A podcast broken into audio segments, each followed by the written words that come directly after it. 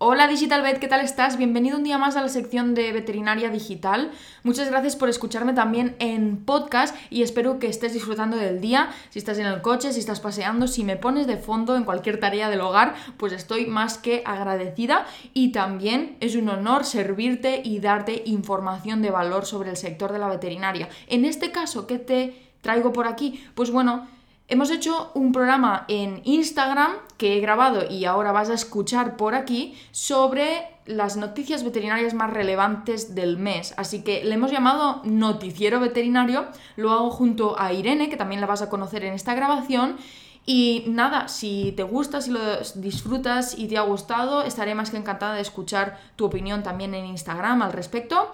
Y sin más dilación, te dejo con las noticias relevantes de este mes con el noticiero veterinario. Un saludo. Bueno, antes de nada, porque esta es como la primera edición, a ver si tiene éxito esto, mm, quería un poco presentarte a ti, ¿no? Que te conozcan. Mm, sé que empezaste hace poco. ¿Cuándo, ¿cuándo empezaste realmente a, divulgar en Instagram? Pues mira, realmente fue a principios de este curso, porque yo estoy en, en la facultad todavía, y a partir realmente de una asignatura que una profe nos dijo, venga, nos animó mucho a hacer como un proyecto, y realmente fue en octubre, o sea, llevo muy, muy, muy poco, la verdad. Muy poco. ¿En qué universidad estudias? En la Complutense de Madrid. Vale, ¿y cuánto te queda para acabar? Bueno, espero que el año que viene sea mi último. espero, pero vamos, yo creo que sí. Bueno, primero decir que qué guay que una profe anime a divulgar, porque eso está súper guay, y, y, más en estos tiempos, que, que es que que, la, educación tradicional a veces nos quedamos con lo que nos dan y realmente podemos ir mucho más allá y, expandir nuestro conocimiento también afuera, ¿no? Y, y, lo segundo, oye, también es importante recalcar y es de valor que tanto Irene como otros que seguro que me estáis viendo, sois estudiantes y no porque seáis estudiantes sois menos, sino que al revés, podéis empezar a divulgar desde que sois estudiantes. No hay una barrera de decir, no, hasta que no tenga el título no voy a hacer, ¿qué va, qué va? O sea, es que se puede. Yo no lo hice y me arrepiento un mogollón, así que por favor, si alguien me está viendo y quiere divulgar, que lo haga, que... que Y desde luego que siendo estudiante, ¿no? Que estás como más en el meollo de las cosas, aprendiendo las cosas. Y para mí ha sido cada vez que aprendo es como, uff, tengo más ganas ¿no? de conocer esto, tengo más ganas de que la gente lo conozca. Y, de esto que vamos a hablar, desde luego, y con muchas más cosas, ¿no? Que dices, con mis amigos que están fuera de lo que es la veterinaria, les cuento que somos el chicote de un restaurante y, que se quedan como, ¿pero qué dices? O sea, el veterinario, pero, pero vamos a ver. O sea, que es eso, ¿no? Es eso mismo, que a medida que también vas descubriendo tú mismo, vas queriendo contar a la gente y va un poco por ahí. Y, y yo creo que justo en lo que es la etapa de estudiante, es como la explosión de divulgación. Pero, es donde más recoges. Sí. Que alguien del chat nos diga por aquí o le levante la mano si no le ha pasado que, en la carrera o justo acabando eh, le hablas a amigos o familiares de cosas, de datos curiosos de animales. Es que sabemos tantos. Yo a veces hasta me siento mal del bombardeo de información random que le damos a los, amigos en plan, ¿cómo sabes eso? O cosas súper escatológicas. Alguien de por aquí, por el chat, por aquí en el directo también le ha pasado, que nos levante la mano. Es que es brutal la de información y además es lo que dices, que estás ya puesto. Realmente con Irene hemos hablado antes de esto y me ha pasado unos apuntes que se había hecho con lo que habíamos hecho y son apuntes como de estudiante, ¿eh? Y al final es algo que, que es una facilidad enorme que tenéis ahora mismo, que luego igual si no lo aplicáis se pierde. Nos dice aquí Another Bet que también, que le ha pasado. Pues sí, es que es así tal cual, vamos. Es así tal cual. Pues mira, con la misma ilusión que tenemos cuando le hablamos a un compañero mm, de clase o amigo o familiar sobre curiosidades veterinarias, también tenemos esa pasión de, de decir, oye, nosotros nos merecemos estar en, somos sanitarios, nos merecemos estar al nivel de sanitarios y, yo creo que la información nos habla por sí sola de que somos importantes, pero a veces pues no está ahí. Entonces, por eso hemos creado esta sección para haceros un resumen de las últimas noticias importantes del sector y para que tú mismo digas, oye, pues no tengo nada de qué decir de importante del sector, pues ahora tienes tres noticias o dos si nos da tiempo a tres decir, mira, lo importante es que somos. Así que bueno, y desde luego que, que, no es solo importante para el sector, que hay que dejarlo claro, ¿no? Que es importante para toda la humanidad, en realidad, de lo que vamos a hablar. Entonces, eh, sí, si quieres, eh, eh, empezamos un poco a comentar la primera que bueno, realmente es que España ha sido declarada indemne de brucelosis ovina y caprina la brucelosis, que para empezar es una enfermedad zoonótica, que bueno, la gente a lo mejor sí que le suena, ¿no? Porque actualmente no hay tanta incidencia porque obviamente el sector de lo que es la leche ha mejorado un montón, la seguridad alimentaria, la higiene, gracias a los veterinarios. pero, pero antes, eh, bueno, era una enfermedad súper común. Y de hecho, pues la gente que trabajaba de cerca con animales, pues yo, por ejemplo, conozco un profesor de la facultad que, que ha padecido brucelosis, o sea que no es algo como eh, extraterrestre. No, y además era ese punto, ese punto característico de la brucelosis de que antes si se bebía leche cruda podías padecerlo. Es algo que podemos asociar muy fácil el humano, de decir, yo consumo leche cruda, puedo tener brucelosis. Es como caballo y rey, ¿no? Eso es, y, claro, es algo importante, primero porque eh, eso no se transmite o, o, a través del consumo de alimentos que puede ser o la leche cruda o quesos hechos de leche cruda, o bien con contacto directo con animales, es decir, nuestro colectivo veterinario, pero también ganaderos, matarifes, todo el que realmente esté en contacto estrecho con animales, pues si el animal está enfermo tiene esa posibilidad de, contagiarse. Y, también hay que tener en cuenta también la tendencia, porque realmente, bueno, aquí en España a lo mejor sí que está subiendo el incremento de quesos de leche cruda, el consumidor estaba más interesado en ese tipo de cosas, pero eso es algo que se iba haciendo un montón de años en Francia, por ejemplo. Francia tiene muchísima tradición de consumo de, quesos de leche cruda. Entonces, que bueno, que es algo importante ya no solo por la sanidad animal, sino por la sanidad humana. Y, es algo que se ha conseguido y es como no ha salido ninguna noticia, no ha salido en absolutamente nada. Claro, es algo que llevamos luchando durante... Yo tengo apuntado aquí que, que todo el tema de, prevención empieza eh, más fuerte a, principios de los 90 y entonces se hace como ese programa de erradicación. Eso es. Y que antes de ese programa en el que al final consigue erradicarlo a día de hoy, había un 30% de prevalencia. Sí, sí, sí. sí algo muy elevado. Es que ha disminuido un montón y ha disminuido realmente por eso, por un plan nacional de erradicación que se llama que realmente viene desde el Ministerio, desde el Ministerio de Agricultura, Pesca y Alimentación. Y eso lo que lo mueven son los veterinarios del cuerpo nacional, que mucha gente también se extraña, ¿no? Diciendo, bueno, es que, ¿qué hace el veterinario en, la administración pública? Pues hace que este tipo de cosas sea posible. Hombre, entiéndeme, no solo desde lo que es el nivel central, pero coordinando que todas estas cosas puedan salir adelante. Y aparte, sí, sí, dime, dime.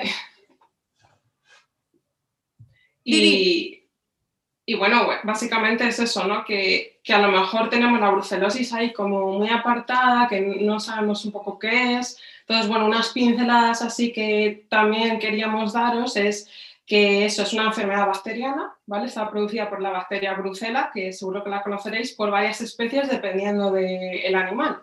Por ejemplo, Brucella bovis, que es de vacuno, Brucella melitensis, que sería de, de caprino y ovino, Brucella Swiss, que es de cerdos, y Brucella Canis, que es de perros. Y es bueno, perros y cánidos. Y es importante recordar que las cuatro son zoonóticas, es decir, todas se pueden transmitir al humano de diferentes formas, claramente, ¿no? Porque nuestro contacto con estos animales es diferente. Y a lo mejor brucelosis no nos suena tanto, pero sí fiebres de Malta o la fiebre ondulante que llaman, porque es, eh, la enfermedad realmente da fiebre en picos, que por eso de hecho se llama así, que a mí me sorprendió un montón.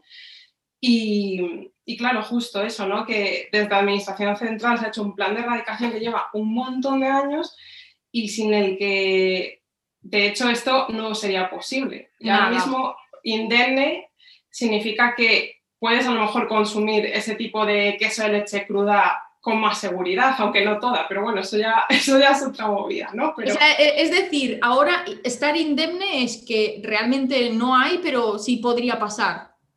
Claro, o sea, bueno, para la brucelosis en concreto hay como cuatro, cuatro rangos, de cuatro, sí, cuatro escalafones ¿no? de, de, sanidad. Y oficialmente indemne sería como el cuatro, que es el más alto. que realmente pasas del 3 al 4 cuando has estado, creo recordar que era de 6 a 12 meses sin dar ningún positivo en, en, una, en tu explotación. Con esto quiere decir que eh, ese estatus oficial depende de comunidad, o sea, lo que pasaba es que no podíamos considerar el país como oficialmente indemne porque había provincias o había comunidades que no lo eran. Claro, que un país es muy extenso, entonces eh, parece una tontería, pero esto que has dicho de las semanas, estar X meses eh, sin ningún caso, realmente somos muchas explotaciones. Eso es, eso es. Algo que a veces te explota la cabeza, ¿cómo puede ser? O sea, es, es, prácticamente, es un trabajazo, ¿no? Eh, me gustaría retomar una cosa que has dicho antes, que es el tema de la erradicación. Y es que creo que mm, como veterinarios tenemos una, mm, algo muy especial que no tienen otras profesiones sanitarias y es que nosotros podemos erradicar en, la humana sería absurdo pensar en erradicación, pero en, veterinaria sí, nosotros podemos erradicar enfermedades. Y es una propiedad que creo que, a veces no valoramos. Oye, nosotros podemos llegar a, coger una enfermedad y decir, vamos a tratar de, tener un, proceso de, de, contención de esa enfermedad hasta el punto de, erradicarla. Y ese proceso realmente, que yo me acuerdo que lo estudié el último año de carrera en zoonosis y prevención, es un proceso que cuando te lo explican piensas, eso tiene que ser una de protocolo, de, acción y de, sobre todo desde el Estado, de muchos veterinarios y profesionales, porque también hay distintos profesionales ayudando, mm, brutal, que no se conoce, por desgracia. No, no, por supuesto. Y, y, por ejemplo, con este plan de erradicación para que un país sea oficialmente indemne, es que no es, eh, bueno, alguna me queda por ahí con algún positivo. No, es que todas y cada una de las explotaciones de todas y cada una de las provincias tienen que ser indemnes. O sea, es que no es una chorrada. No, no, es muy importante. Y, también eh, importante lo que has dicho de que igual la brucelosis la tenemos en cuenta con, con rumiantes o pequeños rumiantes y es interesante lo que has dicho, que también puede afectar a cánidos y que al final esa complejidad de que una misma enfermedad pueda estar en distintas especies, mm, eso lo abarca la mente veterinaria, ¿no? Porque en humana al final pensamos solo en una. Y es más fácil en el sentido de que si controlas una enfermedad, controlas una especie. Pero cuando involucra varias y puede ser zoonótica, eso ya te explota la cabeza para contener esa enfermedad.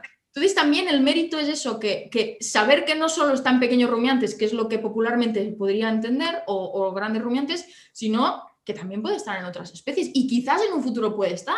¿Quién sabe? y, sin olvidarnos de los silvestres, porque los silvestres es como el caso de la tuberculosis, es, es el mismo caso, ¿no? Los silvestres como pues son los gamos, corzos, jabalíes, todos esos también pueden portar eh, lo que es la brucela, entonces ya no es solo controlo mis animales, no, es que tienes que controlar eh, mis instalaciones, que no tengan contacto con los animales salvajes, que yo esto cuando lo empecé a estudiar dije, oh, pues qué, chorrada, ¿no? ¿Cómo van a tener contacto? Pero es que he visto fotos de, de, jabalíes y vacas comiendo el mismo comedero y eso es así de fácil, que eh, o se cuelan por, bueno, es que hay no sé cuantísimas tácticas de lo que se llama bioseguridad, ¿no? De contención de explotación, o sea, son muchas cosas a tener en cuenta y yo creo que, que de eso nos enseñan a lo largo de, lo que es toda la carrera, ¿no? A tener una mente muy abierta, a, mm. considerar tantos factores que, que, es lo que tú dices, que a lo mejor en medicina humana se les queda cortos.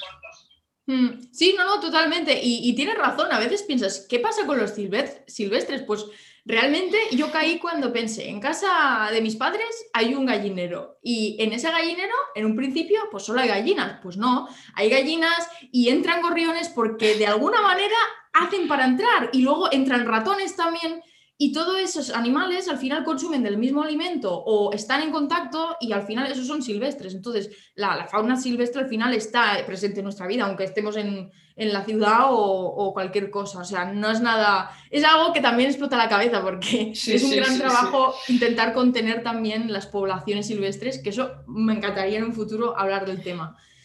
¿Qué tal con la siguiente eh, noticia? ¿Qué nos cuentas? vale. Eh, bueno, me, tengo aquí la chuletilla para decirlo bien. La siguiente noticia es algo que la verdad a mí me apasiona un montón porque a mí también me gusta mucho el tema de bienestar animal, no solo en animales de explotación, sino en todos, aunque sí que es verdad que a lo mejor yo sí que me centro más en lo que es de producción, porque realmente, hombre, son los en que los consumidores tienen más interés en ese bienestar y yo creo que la población general, pero bueno, bienestar animal es de muchos. Y la noticia ha sido que hay un proyecto norma de medidas de control del bienestar animal en mataderos, que son sistemas de videovigilancia.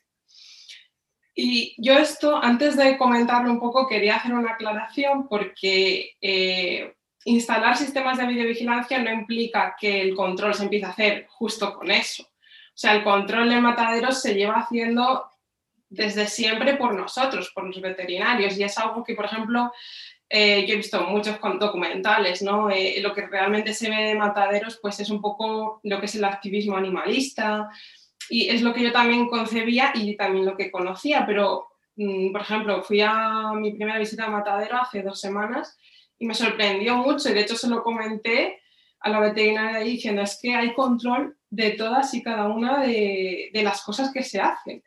Que a mí me dejó sorprendidísima. Digo, bueno, esto será que llega uno y lo meten y ya. No, no, es que hay veterinarias, de hecho, con A, que eran todas mujeres. En el matadero yo creo que era de pequeña capacidad, era pequeñito, siete veterinarias y estaban todas y cada una viendo en todas las fases que se hiciesen bien las cosas. O sea, a mí me dejó sorprendidísima. Entonces, eso solamente para aclarar que... Sí, que existe un control. De hecho, yo estoy contigo, Irene, en ese aspecto porque también en las primeras prácticas que fue el matadero me sorprendí de que dije, el matadero, eh, eh, tengo la concepción de que será un sitio sucio y es un sitio que está más limpio que mi baño. O sea, eh, o sea es brutal. Yo aunque lavase mi baño tres veces, y mira soy muy desastre, es que no lo dejo igual de limpio que el matadero. Es una higiene máxima.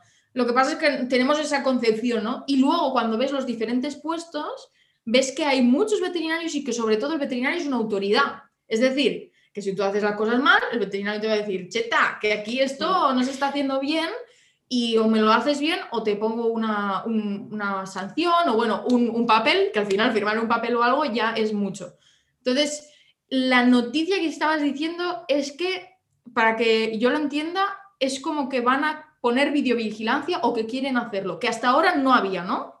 Hasta ahora no hay, o sea, es algo que, por ejemplo, en Reino Unido sí que, sí que está muy extendido, pero hasta ahora no se está poniendo. O sea, lo que se está haciendo es que hay un veterinario ahí plantado, miras todo lo que se hace, dices, oye, mira, eh, esto no es así o esto no es así. O sea, vas controlando, pero no hay como algo que recoja la evidencia, ¿sabes? Que a lo mejor es lo que a veces se necesita, sea algún tipo de incumplimiento, porque siempre hay. O sea, eh, para eso estamos, ¿no? Porque eh, siempre hay pie a que se hagan malas cosas, siempre hay pie a que haya infracciones. Entonces, lo que están intentando es un poco también satisfacer la demanda del consumidor, que cada vez demanda más bienestar animal, y sobre todo en mataderos, que lo tenemos ahí como, ay, el matadero, no sé qué, pero, pero bueno, que está controlado y se tiene en cuenta porque está por ley, o sea, no es algo ahí, está legislado cómo se tienen que hacer las cosas. Y bueno, la instalación de cámaras eh, es simplemente un proyecto de norma, o sea, va a ser un real decreto, pero me ha sorprendido eso, ¿no? que realmente es una iniciativa del Ministerio de Consumo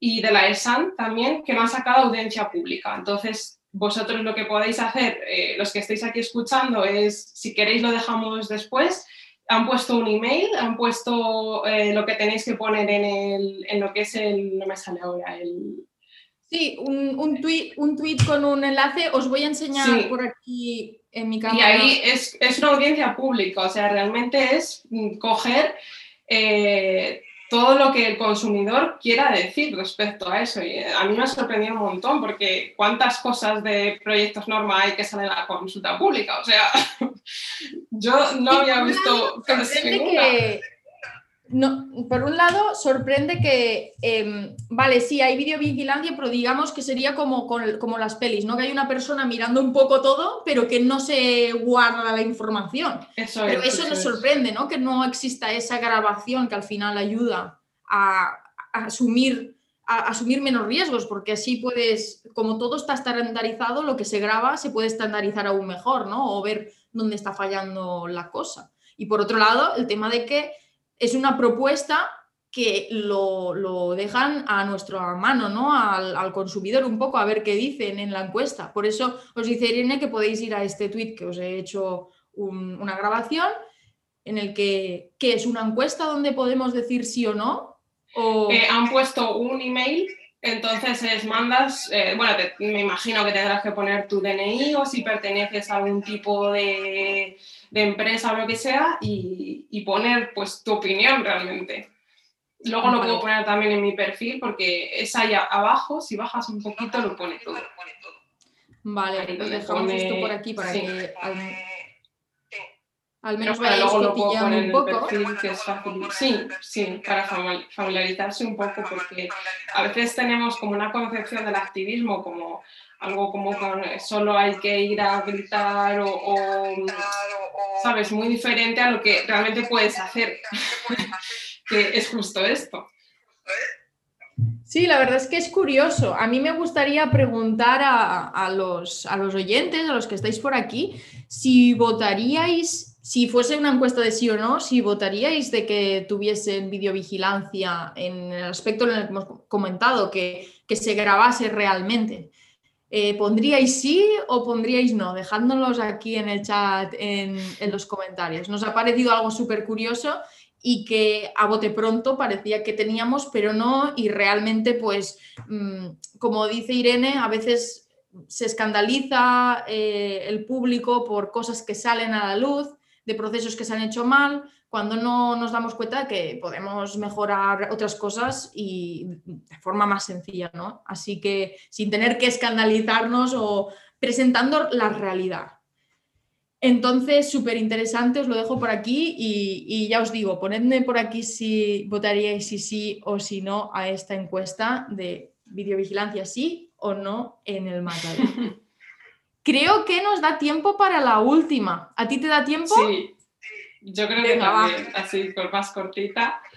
Bueno, esto es un poco, eh, no he estado tan puesta en la noticia, pero la verdad que me llamó un montón la atención y es que hubo un brote de rinoneumonía equina en España muy, muy fuerte, que, eh, bueno, un poco pincelada es la rinoneumonía equina, es una enfermedad que está causada por un herpes virus y es muy, muy contagiosa y puede ser mortal para lo que son los caballos. Resulta que el foco, por lo que he estado leyendo, fue en una competición de Valencia, no sé si era justo en Valencia donde era, pero creo que sí y, claro, las competiciones de este calibre son internacionales. Entonces, eh, otra de las miradas también que tenemos muchos veterinarios no es eh, el transporte de animales de tantas zonas es muy importante porque cada zona tiene como su estatus sanitario.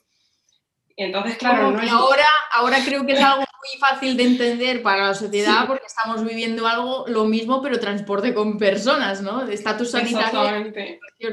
Por cierto, un apunte en esto de la rinoneumonitis eh, que creo importante y es que es bastante característica por el tema del aborto. La, yegua aborta por tema de rinoneumonitis y también afecta mucho los ganglios y es una enfermedad que, hay que controlarla. Hay que controlarla porque tengo entendido ¿no? que, se, se, disipa muy rápido, que es eh, muy contagiosa. Eso es, y además es una enfermedad que eso que está sujeta a control sanitario. Es decir, eh, en las fronteras, que es bueno, otra, otra rama de nuestro trabajo que tampoco se conoce absolutamente nada. bueno, ahora se llaman puestos de control fronterizo, se llaman PCF. Vale. Eso es totalmente desconocido, pero a mí me atrae, por ejemplo, mucho y, también quiero hablar de ello, y es donde se controla eh, qué animal sale, qué animal entra, qué producto sale, qué producto entra. O sea, se controla absolutamente todo para tener unas fronteras que garanticen que viene un animal sano para que no nos no, o sea, no entre nada a un país que está libre de X cosa. Totalmente, desde que te compras un queso en Irlanda hasta que igual pasas la frontera con turón. Eh, exactamente. Todo, todo lo que está relacionado con, con, la sanidad animal lo llevan también los veterinarios de, de las aduanas. Entonces, por ejemplo, claro, con este caso, con que he estado leyendo un poquito, había muchos caballos internacionales que creo que además se fueron antes de, que se les hiciese como la prueba. O sea, como que llegaron a sus casas y luego, pumba, se detectó lo que es el brote. Entonces ha habido como muchísimo revuelo a nivel europeo, porque claro, es una enfermedad de declaración obligatoria, han estado contenidos, creo, justo en, la zona del concurso, no han podido salir. estaban los caballos ahí, algunos claro que se habían ido, entonces ha sido una movida. Un revuelo porque claro, tú eres el propietario del caballo, estás ahí y tienes que quedarte en el sitio, supongo, con contención, eh, mirar todos los que han asistido al evento y la verdad es que es una, diríamos, una liada, una liada veterinaria. Sí. Sí, sí, y además han salido noticias ¿no? de, distintos hospitales veterinarios de, de, aquí España cubriendo las necesidades de estos caballos, de algunos que estaban afectados y también ha salido como, como los afectados. Creo que de momento ha habido solo una muerte por la enfermedad y, todo lo otro se supone que ya está más controlado, ¿no? Sí, bueno, lo que he leído yo también, bueno, en mi facultad han estado en, el hospital de, la sección de caballos, tenían ahí una zona todo tapado, todos tenían que ir con EPIs, o sea, que es una enfermedad infecciosa importante y según lo que he estado leyendo sí que empiezan a dar de alta los casos, pero bueno, ahí estaban, que han estado con una zona solo para eso y además también no arriesgándote a, poner en peligro a los otros pacientes que tengas ahí. O sea que también la labor de, de, todos los clínicos de las facultades ha sido, de las facultades de veterinaria ha sido muy grande, pero, pero poco a poco creo que, que se ha ido solventando. Yo creo que realmente la situación actual mm, nos ha llevado cosas negativas, pero una de las cosas positivas que creo que nos lleva es el tema de, de, la educación, es mucho más rápida ahora mismo porque la gente empieza a comprender estos temas, como por ejemplo el rollo de que te tengas que poner EPIs para no contagiar. El, rollo de las comunidades autónomas, por ejemplo, estoy leyendo, se han confirmado en Valencia, Madrid, Cataluña, Andalucía, Cantabria y País Vasco. Entonces son diferentes zonas. Eh, hay que, como decíamos, el transporte de animales, el de humanos, todo esto, que nosotros lo vivíamos muy de cerca, ahora como se ha trasladado a nuestra especie vecina que somos nosotros mismos, que somos los humanos, pues lo, lo comprende más ¿no? la sociedad. Así que ya de aquí os hago un llamamiento, todos los vets que nos estáis viendo, que estas cosas ahora es aún más fácil eh, poder llegar a, a, divulgarlo y que la gente lo comprenda un poco más fácil. Así que yo deciros desde aquí, daros un empujón porque ahora lo tenemos más fácil que nunca, de concienciar sobre todo la zoonosis y las infecciosas. Es algo que ya se vive ya de ya ya todo el mundo sabe lo que es una PCR. a lo mejor no sabe lo que significa, pero una PCR le suena seguro. Totalmente, es que es algo que ya vive en nuestro día a día y quién no hubiese imaginado ¿no? que lo tendríamos tan fácil para concienciar. Mira, algunas cosas han sido negativas, pero yo creo que por el ámbito positivo es eso, que ahora hasta el punto de que no sabemos lavar mejor las manos, o sea, es todo, ha involucrado un, concepto distinto de la sanidad que creo que tiene que ir acompañado también del concepto que tienen de nosotros de veterinarios. Por eso el noticiero veterinario. ¿Qué te ha parecido la, primera edición del noticiero? Pues a mí me ha gustado, o sea, la verdad que me gusta hacerlo así cortito. Eh, está bien, yo no sé, la gente no estaba mirando nada de los comentarios. Van entrando, van saliendo, van comentando también decirnos a nosotras si os ha gustado, que os gustaría.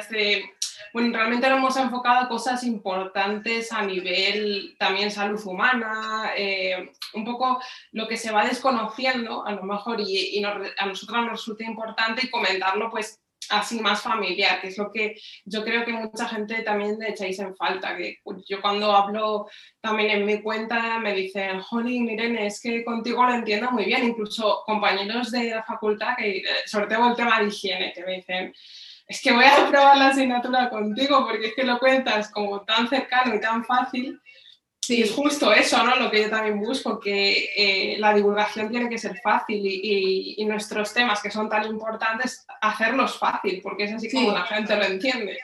Sí, no, y, lo explicas muy bien y realmente lo haces muy fácil y creo que aunque, aunque esto esté muy dirigido a veterinarios, nosotros mismos debemos también de reinformarnos, ¿no? Porque no estamos en todos los ámbitos, por desgracia, pues unos estáis en clínica, otros en tal, entonces está bien que de alguna manera nos mantengamos informados. Yo me incluyo porque al final yo no trabajo de clínica y no veo tantas cosas en el día a día. Así que mm, a mí me va fenomenal que te pases por aquí. Pero mira, nos dice Carmen, ha sido muy interesante y muy ameno. Y Aina nos dice, enhorabuena chicas, me parece muy buena iniciativa. Bueno, pues esperamos ese feedback y, republicaré este, este directo también en el perfil. Y si os gusta